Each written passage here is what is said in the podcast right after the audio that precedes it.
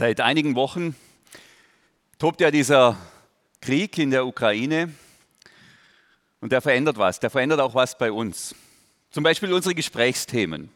Ich war neulich einen Kaffee trinken mit einem syrischen Freund, der hier 2015 auf die Lindenwiese kam und seither in Deutschland lebt. Und letztlich haben wir die Frage diskutiert, die ich jetzt an ganz verschiedenen Orten immer wieder schon diskutiert haben, habe, was würde ich tun, was würden wir tun, wenn wir so angegriffen werden würden, wenn hier plötzlich Panzer durchrollen würden, durch Überlingen oder Stockach oder wo auch immer ihr wohnt oder Mainz war es, wo auch immer ihr wohnt. Ich weiß nicht, ob, ob das für euch total ein, ein Thema ist, das ihr noch nie diskutiert habt. An ganz verschiedenen äh, Stellen habe ich jetzt tatsächlich in, jüngst, in, in den jüngsten Tagen über dieses Thema geredet. Und er schaut mich an und sagt zu mir, Daniel, wenn Deutschland angegriffen wird, dann würde ich zur Waffe greifen und ich würde Deutschland verteidigen, weil das ist jetzt meine Heimat.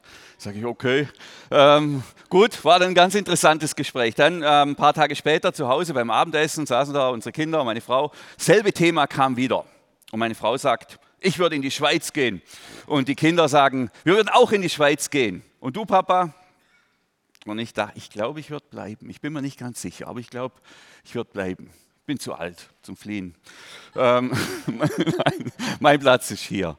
Ähm, aber dann die Frage, ja, aber würdest du kämpfen? Würdest du kämpfen?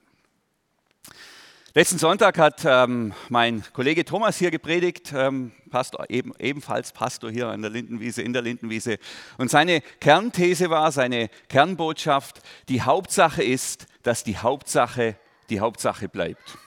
Und was ist die Hauptsache? Was war die Hauptsache in seiner Predigt? Er sagt, die Hauptsache ist, dass wir Jesus nachfolgen. Und dass wir uns nicht irritieren lassen von dem, was alles um uns herum passiert, dass wir uns nicht auf irgendwelchen Nebenkriegsschauplätzen, so hat er es bezeichnet, irgendwie verirren und irgendwelche Themen diskutieren, die nicht dran sind, sondern dass wir fokussiert bleiben in der Nachfolge von Jesus. Das gilt für alle, die in irgendeiner Stelle in ihrem Leben mal ein Ja zu Jesus gefunden haben. Unser Job ist, die Hauptsache im Blick zu behalten, Jesus hinterherzugehen, ihn zur Mitte unseres Lebens zu machen und, und es ging dann weiter in der Predigt, das war dann die, die zweite Sache, dass wir uns auch an die Regeln sozusagen, an die Lebensanweisungen, die Jesus uns gibt, halten. Und dann baut sich natürlich eine Riesenspannung auf. Ich lese euch mal was vor. Wir haben hier was aus der sogenannten Feldrede, das hat der Arzt Lukas aufgeschrieben ähm, und Matthäus, vielleicht war es ein Zöllner, äh, hat, hat auch noch ein paar Sachen aufgeschrieben, die Jesus so gesagt hat, als Lebensanweisung für uns. Das ist die Hauptsache, daran gilt es, daran wollen wir festhalten. Euch aber, die ihr zuhört, sage ich, sagt Jesus, sagt er zu uns heute, liebt eure Feinde, tut denen Gutes, die euch hassen, segnet die euch verfluchen, betet für die, die euch beschimpfen. Krasses Wort. So sollen wir mit unseren Feinden umgehen. Gell? Und ich sage das jetzt hier nicht für irgendwelche Ukrainer, ich sage das jetzt nicht für irgendwelche Russen oder irgendwas, sondern es ist für uns heute. Für uns heute, das, was Jesus uns hier sagt. Oder Jesus sagt, ich sage aber euch, verzichtet auf Gegenwehr, wenn euch jemand Böses tut. Mehr noch, wenn dich jemand auf die rechte Backe schlägt, kennen wir, gell? unangenehm, dann halte auch noch, auch noch die linke hin. Und wenn jemand mit dir um dein Hemd prozessieren will, dann gib ihm den Mantel dazu. So, das ist die Hauptsache. Die Hauptsache ist, dass die Hauptsache die Hauptsache bleibt, dass wir in all diesen Wirren und in dieser Unsicherheit und auch in dieser Angst, in der wir sind, dem hinterhergehen, diesem Jesus hinterhergehen und diesen Lebensanweisungen folgen. Und das baut natürlich eine Riesenspannung auf. Ehrlich, ich denke, das kann ja wohl nicht wahr sein, Jesus. Jetzt sehen wir doch mal, wie es in der Welt zugeht. Mit den Regeln, da überlebe ich ja nicht mal um halb zwölf nachts im Bahnhof in Überlingen. Wie soll ich denn da irgendwie noch in den Krieg gehen oder sonst irgendwas? Wie soll denn das funktionieren? Wie soll denn das funktionieren? Nicht nur im Großen, wir reden jetzt hier von dem Krieg, aber das sind ja auch, sind ja auch die vielen kleinen Fragen. Gell? Unser Sohn hat einen Fahrradunfall, ähm, total blöd. Wir bekommen noch eine Anzeige, er bekommt noch eine Anzeige, müssen wir vor Gericht gehen. Ja, jetzt soll man hier noch, sehe ich, also irgendwie merke ich da schon einen gewissen Widerstand. Wir müssen ja irgendwie auch robust handeln in der Welt, oder? Und jetzt fordert uns Jesus auf, hier so auch noch nachzugeben, auch noch eins draufzulegen. Gestern Abend fahre ich da mit dem Auto rum, dann sehe ich da rechts an der Straße ein, ein Auto stehen mit rumänisches Kennzeichen, steht da einer und winkt da so und sagt, er braucht Geld. Ähm, ich sage, nee, also Geld will ich dir nicht geben, aber ähm, ja, er hat, dann habe ich reingeschaut, dann war da im Auto drin, waren da zwei kleine Kinder und eine Frau, aber er hat auch nichts zu essen. Sage ich, okay, gehen wir einkaufen.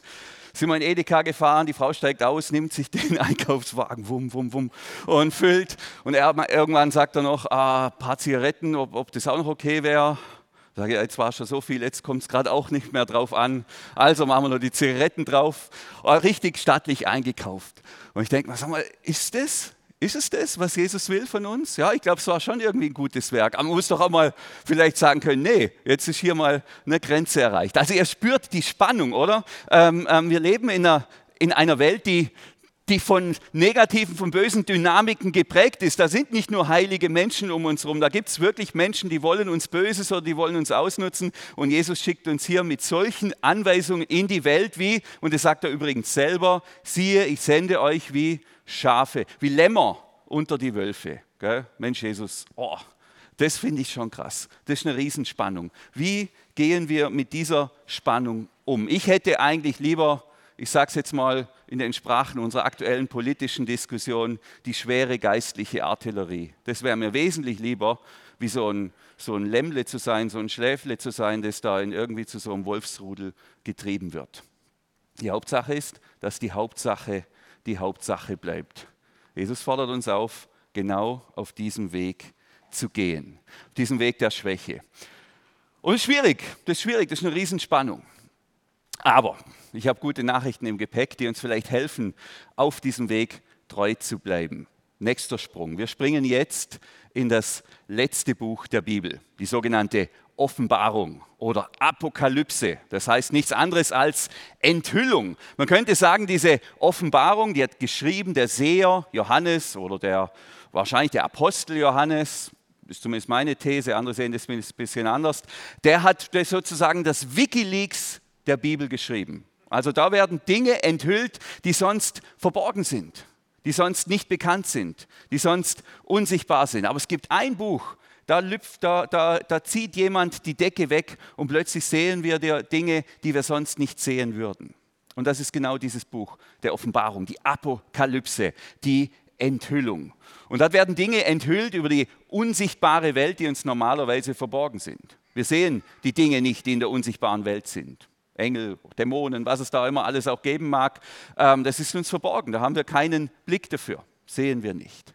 Aber in diesem Buch, in dieser Apokalypse, in dieser Enthüllung von Johannes, da bekommen wir ein bisschen einen Einblick über das, was in der unsichtbaren Welt läuft. Wikileaks der Bibel, da sehen wir die Wahrheit, da sehen wir hinter die Kulissen. Und dieser Blick hinter die Kulissen, der hat ein einziges Ziel. Der das Ziel, uns zu trösten, uns zu stärken, uns zu motivieren und uns helfen, diesem Jesus treu nachzufolgen, dass die Hauptsache die Hauptsache bleibt. Wer dieses Buch der Offenbarung liest und Angstzustände bekommt, der soll es nicht lesen oder sich fragen, gibt es irgendwas in meinem Leben, wo massiv schief läuft und ich umkehren sollte. Aber wenn man da, wenn man da in, sich in irgendwelchen Angstfantasien und, und äh, Selbstversorgung und Überlebensbunker-Themen ergibt, weil man in diesem Buch gelesen hat, dann hat das Buch nicht die gewünschte Wirkung erreicht. Die gewünschte Wirkung ist Trost, Ermutigung, Ermutigung dran zu bleiben, auf dem Weg von Jesus weiterzugehen, dass die Hauptsache eben die Hauptsache bleibt. Und genau das muss die Wirkung sein. Wenn das nicht eintritt beim Lesen von diesem Buch, dann würde ich sagen, dann lies lieber was anderes. Dann lies das Matthäus-Evangelium, da hast du mehr davon. Jetzt gehen wir uns mal in diese Enthüllungen der Bibel hinein, in dieses Buch der Offenbarung. Ähm, Folgendes lesen wir, Offenbarung Kapitel 12. Total krass. Dann brach im Himmel ein Krieg aus. Michael mit seinen Engeln kämpfte gegen den Drachen. Der Drache mit seinen Engeln wehrte sich, aber er konnte nicht standhalten. Samt seinen Engeln musste er seinen Platz im Himmel räumen. Der große Drache wurde hinuntergestürzt. Er ist die alte Schlange, die auch Teufel oder Satan genannt wird und die ganze Welt verführt. Er wurde auf die Erde hinuntergestürzt mit all seinen Engeln. Das ist die Enthüllung. Das ist das, was uns Johannes heute Morgen zeigt. Hier zieht er das Tuch weg und wir blicken in die unsichtbare Welt und wir sehen da plötzlich einen Krieg, der in, diesem, in dieser Welt Gottes stattfindet. Der Himmel ist ja die, die Sphäre Gottes, da ist ja Gott und da tobt ein Kampf, da tobt ein Krieg. Und dieser Engel oder Erzengel Michael ist einer der Engelgeneräle, wenn man so will, oberster Engelsanführer mit drei anderen, der zieht in den Krieg gegen den Satan, gegen, diese, gegen, diese, gegen den Teufel mit seinen Engeln oder Dämonen.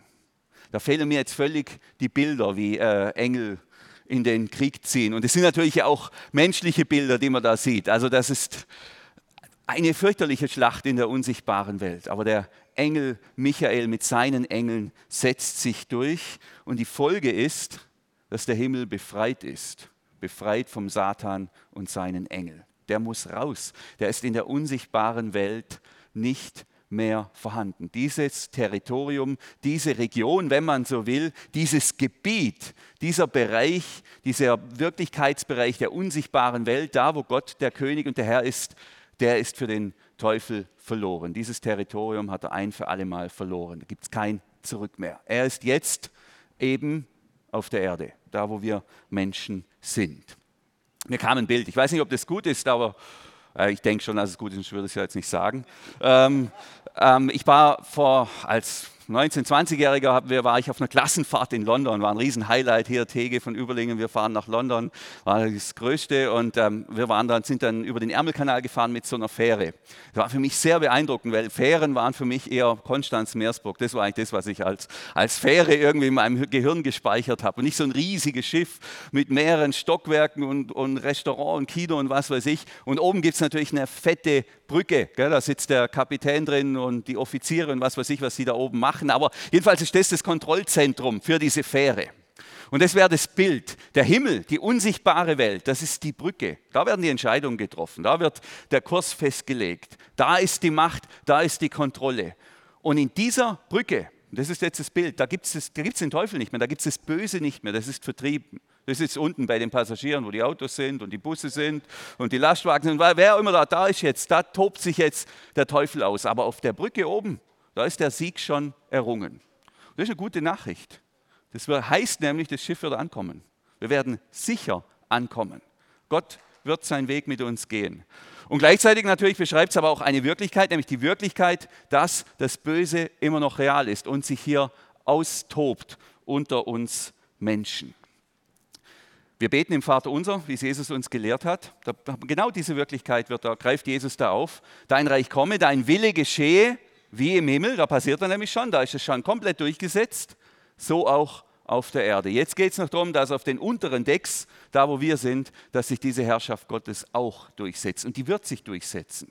Aber noch sind wir im Kampf, noch tobt sich das Böse hier aus. Jetzt kann ich mir vorstellen, der eine oder andere sitzt hier und sagt, okay, Dan, Dan, so nennen mich manche hier, echt jetzt? Echt jetzt? Glaubst du wirklich immer noch an den Teufel? Hältst du das für eine reale Möglichkeit? Manche von euch werden sagen, ja klar, den gibt es, aber ich bin mir sicher, manche sagen, nee, also wir leben, hallo, wir leben im Jahr 2022. Und du glaubst, du kommst jetzt hierher und willst mir irgendwie erzählen, da gibt es noch sowas wie einen Teufel?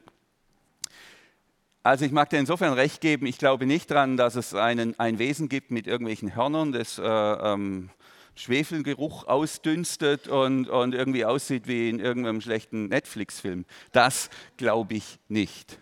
Ich glaube aber, und jetzt kommt's, ich glaube ja, ich glaube an die Existenz, die Existenz des Teufels, weil ich an die Menschen glaube. Das ist der Punkt. Ich glaube an die Existenz des Bösen, des Satans, des Teufels, weil ich an die Menschen glaube. Und weil ich nicht glaube, dass die Menschen, alle Menschen, die von Gott geschaffen sind, die Gottes Abbilder sind, durch die Sünde verdunkelt, ist mir alles klar. Aber ich glaube nicht, dass der Mensch alleine so tief fallen kann, wie er immer wieder in der Geschichte gefallen ist. Wie wir es jetzt gesehen haben mit diesen Massakern bei Butscha. Das, ja, da sind böse Menschen am Werk, aber da ist noch mehr wie nur böse Menschen am Werk, da sind auch böse Kräfte am Werk. Der Mensch allein ist nach meiner Auffassung nicht zu solchen Taten fähig. Da sind auch noch andere Kräfte im Werk. Oder wir haben es ja hier genauso. Überall finden hier, haben wir hier KZ-Gräber, hier gab es eine Außenstelle von Dachau. Wer hier spazieren geht, der findet irgendwelche Feldkreuze, wo, wo Menschen erschossen wurden. Da haben wir genau diese Grausamkeit, die war ja auch hier. Und nach meiner Auffassung ist der Mensch alleine zu dem nicht fähig, zu diesen ganz extremen grausamen Taten. Und deshalb glaube ich an die Existenz des Satans, weil ich an den Menschen glaube. Denn wenn man nämlich jetzt sich sowas anguckt wie Auschwitz oder Butscha oder was auch immer, und man nimmt den Satan aus der Gleichung raus, dann wird der Mensch der Satan. Und mit dem ist schwer umzugehen, vor allem mit dem, dass Gott uns nach seinem Bild geschaffen hat. Jeden Menschen. Und deshalb glaube ich an die Existenz des Satans. Ich sage aber nicht, ich sage aber nicht, dass der Mensch völlig handlungsunfähig ist, dass wir alle wie kleine Kinder sind und da gibt es eine böse Kraft und die kommt und wir tun dann halt, was wir eigentlich gar nicht wollen, sondern wir haben Freiheit, wir haben die Freiheit zu entscheiden. Wir, wir sind anfällig für Versuchung. Wie lehrt Jesus uns beten? Führe uns nicht in Versuchung oder führe uns in der Versuchung, weil wir anfällige Wesen sind. Und Tatsache ist, da gibt es jemand auf dem Unterdeck, der versucht uns nichts anderes, als uns den ganzen Tag irgendwie abzubringen von diesem guten Weg. Der versucht uns davon abzuhalten, dass die Hauptsache die Hauptsache bleibt. Und das entschuldigt uns nicht. Wir können nicht sagen, ja, der Teufel hat mich verführt, das Böse ist schuld an der, an der Misere. Gar nicht. Aber es entlastet trotzdem zu wissen, da gibt es auch noch eine Kraft von außen. Und mein Job ist dazu, Nein zu sagen, mich dieser Kraft zu verschließen und mich nicht diesen, auf diese Versuchungen einzulassen. Ich denke, ihr alle kennt diese Stimme. Die Männer kennen die Stimme vielleicht abends. Die Frau ist schon im Bett, die Kinder sind schon im Bett, 23 Uhr, ich bin noch am Internet. dann kommt diese Stimme und sagt, du, komm, hattest einen schweren Tag, geh doch hin, gönnst dir doch. Das, heißt, das machen alle, ist doch gar nicht so schlimm. Schau dir das mal an, hübsche Frauen, das steht dir zu. Das heißt, das, du bist ein Mann, das braucht man so ganz normal. Das sind genau, das ist die Stimme. Der kommt da nicht her und plötzlich ist der Raum voller Schwefel, also zumindest bei mir nicht, also bei mir im Büro nicht oder sonst wo diese Stimme, die kommt ganz anders daher. Oder im Konflikt, so den lassen wir jetzt mal so richtig bluten. Gell? Kann man auch alles wunderbar begründen. Der soll ja auch mal was lernen. Wenn sich dem nicht beibringt, ja, wer denn sonst? Und der kapiert es nur, gell, wenn ich selber auch stark bin. Wenn ich den mal so richtig, dann kapiert das. Aber sonst lernt das. Ich tue ja eigentlich ein ganz gutes Werk. Eigentlich bin ich, ja, bin ich ja der beste Mensch der Welt, wenn ich den mal so, weil der kapiert ja dann. Versteht, das ist die Versuchung. Gell? Oder wegschauen bei Unrecht. Gestern hätte ich auch stehen lassen können gab es auch gute Gründe, warum die, die werden schon irgendwie und was geht mich ja nichts an und mein sauer verdientes Geld und so weiter. Also ist die Versuchung. So wirkt, so arbeitet der Böse. Und das kann, wenn man da mal sagen, man sich auf die Reise macht, kann das ganz, ganz, ganz schrecklich enden. Führt in der Regel immer in die Isolation, in der Regel immer in die Scham und in die Zerstörung von Beziehungen. Jetzt sitzt vielleicht der ein oder andere hier und hat immer noch einen Einwand und sagt, okay, okay, okay, bis hierher kann ich mit, aber, aber denn, du kennst dich nicht so gut aus in der Bibel, gell? Weil die Offenbarung, weißt du das nicht? Die Offenbarung beschreibt ja die Endzeit, also quasi die letzte Zeit, sozusagen den letzten Abschnitt der Zeit. Ähm, und wir wissen ja noch gar nicht, ob das passiert. Oder ähm, wenn, du, wenn du die Offenbarung kennen würdest, dann würdest du wissen, dass das, was da in Offenbarung 12 beschrieben ist, ja erst in der Zukunft ist. Das liegt ja erst noch vor uns. Jetzt bin ich der Ansicht, man kann dieses Buch der Offenbarung ganz unterschiedlich lesen. Ich bin aber einer Ansicht bin ich nicht, dass dieses Buch geschrieben wurde und dass es 2000 Jahre in der Kirchengeschichte völliger Blinddarm in der Bibel war, den niemand interessiert, der, nix, der, der völlig bedeutungslos ist. Und dann kommt am Ende kommt noch mal ein paar Jahrhunderte und da wird es dann wichtig. Sondern ich meine, dieses Buch hat eine Art Zeitlosigkeit. Es gilt immer, die Endzeit hat begonnen an dem Tag, an dem Jesus auf die Erde kam. Da hat die Endzeit begonnen. Und seither leben wir und leben wir auch in dieser Realität der Offenbarung ich bin deshalb auch so stark der Meinung, dass dieses, diese, diese, dieser Fall vom Satan auf die Erde so relevant ist. In meinem Studium, da musste ich äh, Griechisch lernen, da musste ich so griechische Sätze übersetzen. Und einer der ersten Sätze, den ich übersetzen musste, ähm, war genau dieser von Jesus. Ähm, Jesus sagt, siehe, ich sah den Satan wie ein Blitz vom Himmel fallen. Seither lässt mich dieser Satz nicht mehr los, weil der, da geht es um die Aussendung der 72er im, im Lukas-Evangelium, er sagt ihn aber auch noch an anderen Stellen und denke immer, was, was, was will Jesus damit? Warum betont er das so, dass dieser Satan jetzt auf der Erde ist? Und so wie ich das verstehe, ähm, beschreibt es eben genau diese Realität, die in der Offenbarung auch beschrieben wird. So der Himmel, der ist clean, der ist sauber, die Brücke, da, da gibt es das Böse, den Bösen nicht mehr. Aber unten auf der Erde, da tobt er sich aus. Und, das, und mit Jesus hier auf der Erde ähm, hat, sich, hat sich das auch manifestiert auf der Erde. Deshalb halte ich das für relevant. Und zwar jetzt schon und nicht erst dann irgendwann, wenn dann mal irgendwas passiert. Die gute Nachricht, was ist die gute Nachricht? Ich habe gesagt, die gute Nachricht, die Offenbarung will uns trösten. Die, die Offenbarung ist ein, ein, Buch, das gute Nachrichten hat. Was ist die gute Nachricht? Nun, die gute Nachricht, man könnte sagen, das ist das Evangelium des Michaels. Was ist das Evangelium des Michaels?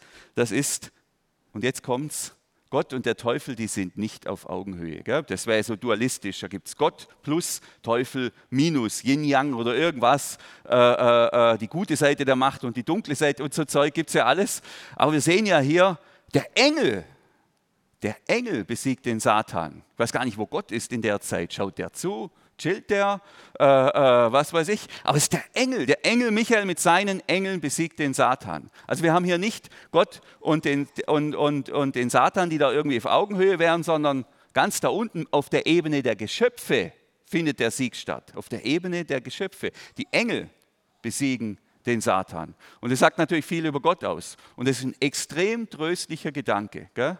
dass da Gott nicht mal irgendwie einen Finger krumm machen muss, sondern seine Engel, seine Engel, die die tun das Werk. Die besiegen den Teufel. Das ist wie SC Freiburg 2, kennt ihr vielleicht? So die B-Mannschaft von Freiburg, da steckt man die rein, die man bei der ersten Mannschaft nicht so brauchen kann. Und wenn die jetzt Bayern besiegen würden, würde man sagen, boah, die erste Mannschaft, krass. Äh, mit der wollen wir uns mal nicht anlegen, wenn schon die zweite Mannschaft die, äh, die, den deutschen Meister besiegt. Und hier sind es die Engel. Die Engel besiegen das Böse, den Bösen und jetzt kommt's. Und genau dieser Punkt, dass sogar die Engel stärker sind als der Böse und dass dieser Sieg bereits errungen ist, genau diese, diese Sicherheit zu wissen, die Machtfrage, die letztliche Machtfrage, die ist geklärt. Die gibt mir wiederum eine Basis, die eigene Ohnmacht auszuhalten und auf diesem Weg zu gehen, zu dem Jesus uns auffordert, die Feinde zu lieben und die rechte und die linke, linke Wange hinzuhalten, weil ich eben weiß, die Machtfrage ist eigentlich geklärt. Ganz oben steht Gott und dann kommen die Engel. Und dann kommt der Teufel. Der, der, hat hier noch, der, der hat hier noch einen begrenzten Raum. Ja, das ist schon eine Realität. Und das ist kein Spaß. Aber die, letztlich ist die Machtfrage geklärt. Und am Ende setzt sich immer durch, und das sehen wir jetzt ja auch, es setzt immer der durch, der am meisten Macht hat. Nicht wer im Recht ist, sondern wer am meisten Macht hat, der setzt sich durch. Und die Machtfrage ist geklärt. Das ist die gute Nachricht. Das ist das Evangelium von Michael. Und weil diese Machtfrage geklärt ist, kann ich in meinem Leben zumindest versuchen, die eigene Machtlosigkeit, das eigene Scharfsein besser aushalten. Besser aushalten, weil ich weiß, ich stehe auf der richtigen Seite. Auch wenn ich im Moment nicht über schwere geistliche Artillerie verfüge, wie ich es eben dann doch manchmal gerne hätte im Konflikt. Aber ich kann es aushalten, weil ich weiß schlussendlich, das Recht wird sich durchsetzen. Gott hat sich bereits durchgesetzt. So, ich bin zeitlich aber wir haben ja gehört, in Offenbarung gibt es keine Zeit. Wir sind außerhalb der Zeit heute stundenlang, Jahre, Jahrtausende, spielt keine Rolle. Gell? Also, es geht weiter. Dann hörte ich eine mächtige Stimme im Himmel sagen, jetzt ist es geschehen. Unser Gott hat gesiegt. Gell? Auch interessant. Wer hat es da gesiegt? Ich habe gemeint, die Engel. Nein, Gott hat gesiegt, weil es die Engel Gottes sind. Gell? Jetzt hat er seine Gewalt gezeigt und seine Herrschaft angetreten. Jetzt liegt die Macht in den Händen des Königs, den er gesalbt und eingesetzt hat. Der Ankläger unserer Brüder und Schwestern ist gestürzt. Er, der sie Tag und Nacht vor Gott beschuldigte, ist nun aus dem Himmel hinausgeworfen. Da haben wir eigentlich nochmal dasselbe Im, auf der Brücke oben, gell, da machen sie schon den Sektkorken, da, da knallen schon die Sektkorken, da werden schon die Häppchen gegessen, da gibt es schon Lachs, da wird schon gefeiert. Gott hat den Sieg, da wird gerade mal noch ein neuer, ein neuer Kapitän eingesetzt, nämlich Jesus, so deute ich das zumindest. Er ist ja der, der von sich sagt, ähm, Matthäus 28, ich habe unbeschränkte Vollmacht. Also ich habe alle Macht im Himmel und auf der Erde. Also plötzlich wird dieser Jesus hier noch eingesetzt und ähm, ähm, das Schiff ist auf Kurs. Das fährt, gell? da gibt es keine, gibt's keinerlei Probleme. Oben auf der Brücke wird gefeiert, Jesus wird als Kapitän eingesetzt, ähm, das läuft, der Jubel ist groß, weil der Teufel, der Satan, der Böse, der ist jetzt, der hat, der hat, diesen Bereich kann er nicht betreten. Er kann keinen Einfluss mehr nehmen auf den wirklichen Kurs. Also da muss er jetzt in seinem Bereich bleiben. Er muss jetzt halt in dieser Blechkiste bleiben, in der wir uns eben aber auch befinden. Und dann geht es weiter, wie, wie, äh, haben wir noch ein paar Details, wie denn dieser Kampf funktioniert. Und ähm, jetzt wird es interessant, ähm, Vers 11. Unsere Brüder und Schwestern haben ihn besiegt. Da gibt es irgendwie ganz schön viel Sieger in der Geschichte. Ist euch das aufgefallen? Erst siegen die Engel, dann siegt Gott äh, und jetzt siegen auch noch die Brüder und Schwestern, also die Geschwister, die, an, die Jesus-Nachfolger, die Märtyrer, die, da, ähm, die der Johannes der Seher da sieht und meint. Ich denke, er meint auch uns. Gell? Wir haben, wir haben den Satan besiegt. Und wie haben wir ihn besiegt? Wie haben wir gekämpft? Die Engel haben gekämpft. Jetzt, wie haben wir gekämpft oder wie können wir kämpfen? Und dann schreibt er und sieht er in seiner Vision, durch das Blut des Lammes, durch ihr standhaftes Bekenntnis und sie waren bereit, dafür ihr Leben zu opfern und den Tod auf sich zu nehmen. Also Blut des Lammes. Das klingt jetzt natürlich sehr mystisch, mythologisch, äh, äh, das Blut des Lammes. Wir haben hier das Kreuz und das Bild ist das übrigens hier auch Jesus, nicht Che Guevara, sondern auch ein Schaf, das dann gerissen wurde, das auch ans Kreuz genagelt, also nicht auch, der ans Kreuz genagelt wurde, der sein Blut vergossen hat und in diesem Blut liegt eine besondere Kraft in diesem Sterben von Jesus. Am Ende des Tages liegt in diesem Blut die Kraft der Vergebung unserer Schuld. Kann man fragen, hätte es auch, wäre es auch anders gegangen oder wie ist das zu verstehen? Das, es bleibt ein Geheimnis. Aber Tatsache ist, in diesem Blut, das Jesus vergossen hat, damals vor 2000 Jahren am Kreuz, liegt eine besondere Kraft. Es liegt die Kraft darin, dass uns unsere Schuld vergeben ist. Und jetzt kommt's. Wie arbeitet denn der Satan? Wie arbeitet denn der Teufel? Nun, wie bringt er den Fuß rein in unser Leben? Wie kann er uns da, wie kann er uns packen? Ganz einfach. Ich versuche mal in die Rolle des Satans zu schlüpfen und darf jetzt nicht lachen.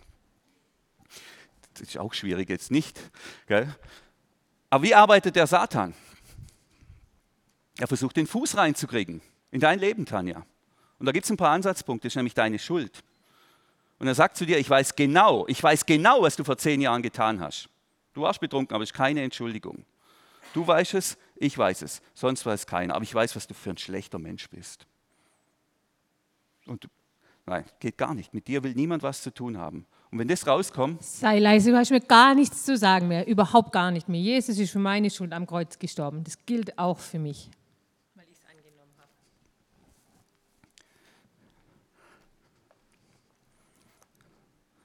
Danke, Tanja. Das war jetzt natürlich alles fiktiv. Vor zehn Jahren war die Tanja, so wie sie immer ist, ganz tolle Frau. Ähm, aber sie, das war das Blut des Lammes, zu sagen, mir ist vergeben. Da hat keiner mehr Anrecht, mich drauf zu verklagen. Der große Ankläger, der muss Maul halten, der hat nichts mehr zu melden und er kann auch uns nichts mehr tun. Er kann uns auch nichts mehr tun, wenn wir das für uns in Anspruch nehmen, meine Schuld ist mir vergeben. Mir ist, dann hat er keine Macht mehr, dann bringt er den Fuß nicht mehr rein in unser Leben. Dann haben wir das standhafte Bekenntnis. Was ist das standhafte Bekenntnis? Der zweite Schritt zum Sieg gegen den Satan.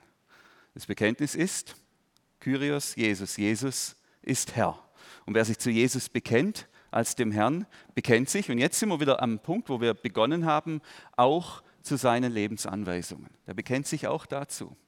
Standhaft. Ja, ich liebe meine Feinde, ich segne, die mich hassen, äh, ich tue denen Gutes, die mich ähm, fluchen und bete für die, die mich beschimpfen. Und ich bin großzügig und wer mir Böses tut, dem vergelte ich das Böse mit dem Guten.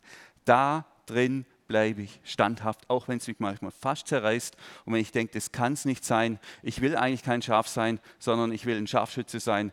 Ähm, aber gut, ich, Jesus, ich gehe, ich weiß, die Machtfrage, die ist geklärt. Standhaft bleiben. Das ist der Weg. Das ist der Weg zum Sieg. Und am Ende ist eben dann noch der Punkt, sie waren bereit, dafür ihr Leben zu opfern und den Tod auf sich zu nehmen. Sie haben kein Leben genommen, sondern sie haben eins gegeben.